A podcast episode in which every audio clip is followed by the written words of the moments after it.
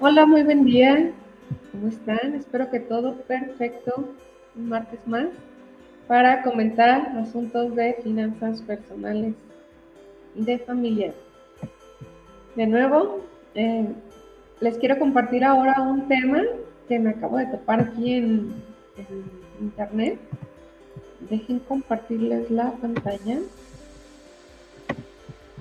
Que se me hace muy interesante. Aparece en el periódico El Heraldo y dice que nos invitan a conseguir 15 mil pesos con este desafío de ocho semanas en ahorros. Déjame regresar a Dice El Heraldo de México. Reto de ahorro, junta 15 mil pesos en solo ocho semanas y dile adiós a las deudas. Entonces, claro que me llamó la atención y dije, bueno, pues esto es para practicarlo con las personas acá de finanzas. Y pues para empezar, se me hace algo así como, como muy atractivo, que suene 15 mil pesos en solo dos meses. Pero pues obviamente que aquí vienen ya sus asegúnes, ¿no? Y pues eso quiero analizar contigo. Que revisemos juntos cómo eso sería posible. Entonces, ¿estás listo para que revisemos esto? ¿Listos y listas? Consigo ahorrar 15 mil pesos en 8 semanas. ¿Cómo sería esto? A mí, te decía, me llamó muchísimo la atención porque pues hoy en día eh, sabemos que el ahorro es un gran tema casi para todos. No, no es fácil hacer esos ahorros y menos pues, una cantidad como esta que dice que es solo ocho semanas. Entonces me vine a leer este articulito que te voy a dejar el post aquí terminando la sesión. Y comenta, ¿no? Que pues todo depende del ahorro y que te dejan esta tablita para que tú lo hagas. Comienza con 25 pesos, lo cual se me hace muy interesante. 25 pesos no suena mucho, y va subiendo de 25 en 25. Así todos los días, los primeros 30 días hasta llegar a 750. Y entonces ahí es donde viene la pregunta y digo, por ejemplo, cuando ya vas a media tabla, ¿no? En 400. 400 a lo mejor un día puedes ahorrarlo, pero al día siguiente 425 tienes para volverlos a ahorrar y luego 450 o en el día siguiente, luego 475, luego llegas a 500 y digo, ok, es fin de semana y en vez de irme a desayunar con la familia y hacer actividades de esparcimiento, pues los voy a ahorrar 500. Pero al día siguiente tengo otros 525 y se trata también de tener ese flujo, ¿no? Ese cash flow todos los días que nos esté llegando ese dinerito. Y entonces ya empieza a complicarse el método, ¿no? Este método donde pues, nos propone que ahorremos estos 15 mil pesos. De ahí que pues es importante que los métodos de ahorro se adapten también a nosotros, a cómo percibimos. Si eres de las personas que percibe todos los días ingresos, y en este caso mayores a 750, pues creo que te puede funcionar este método. Salvo esas personas, todos los demás lo veo complicado. ¿Por qué? Porque las personas que tenemos flujos de efectivo, por ejemplo, con una nómina, pues puede que sea semanal o quincenal. Entonces, difícilmente vas a poder hacer el ejercicio continuo, así que día a día.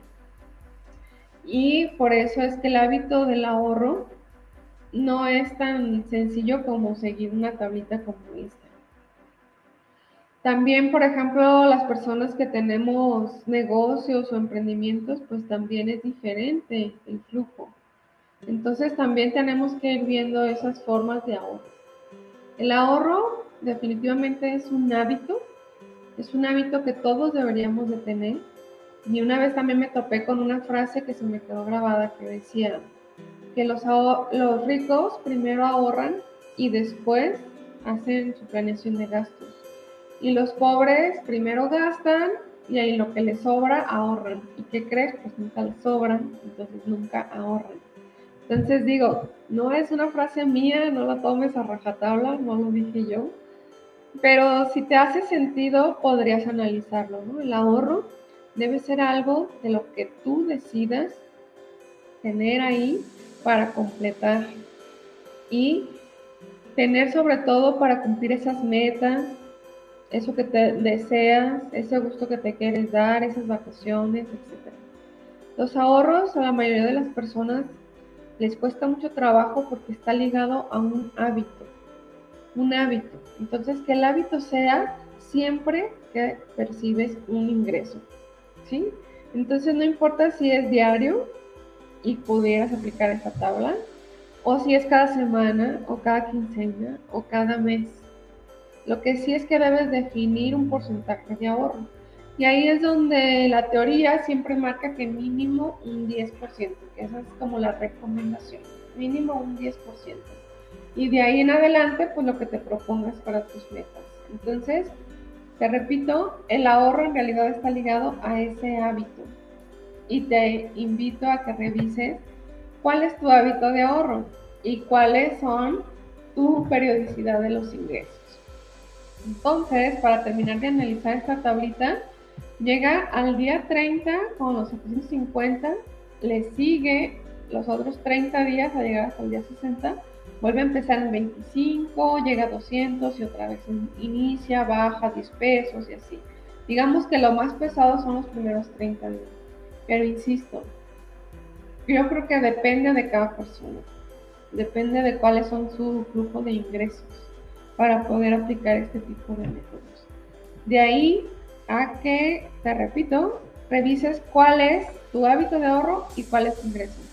Entonces, empieza ya con lo que puedas, pero empieza a generar ese hábito.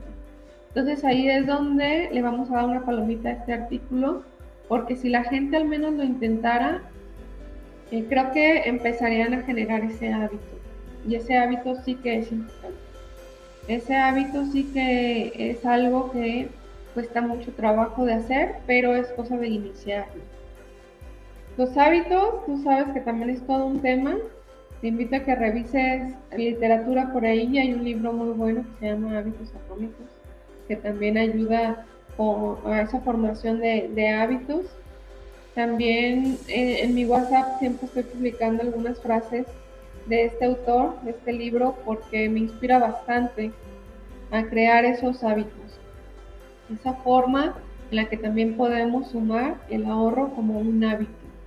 Entonces, el ahorro es algo importante de las finanzas personales y lo único que también te voy a recomendar es que lo hagas siempre el ahorro con una meta, una meta precisa. ¿Por qué? Porque si tú le pones que es para emergencias, pues tú sabes que yo creo en todas esas fuerzas energéticas y entonces lo etiquetamos con emergencia y ¿qué crees? Pues va a llegar la emergencia. Entonces, no queremos que vaya por ahí.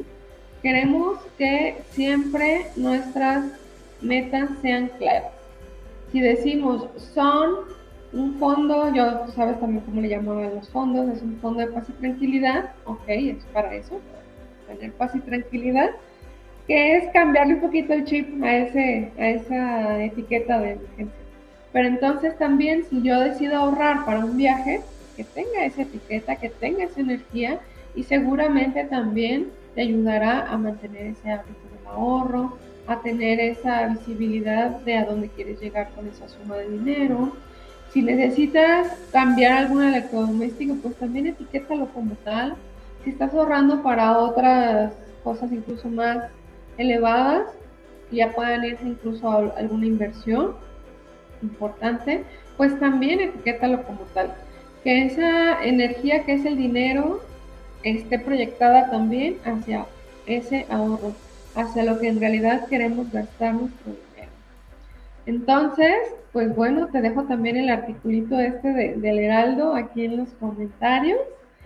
Y pues nada, creo que por el día de hoy sería todo lo que vamos a platicar de el ahorro y de este método de 60 días para ahorrar 15 mil pesos que, te repito, ya lo analizamos hoy y creo que no es muy viable.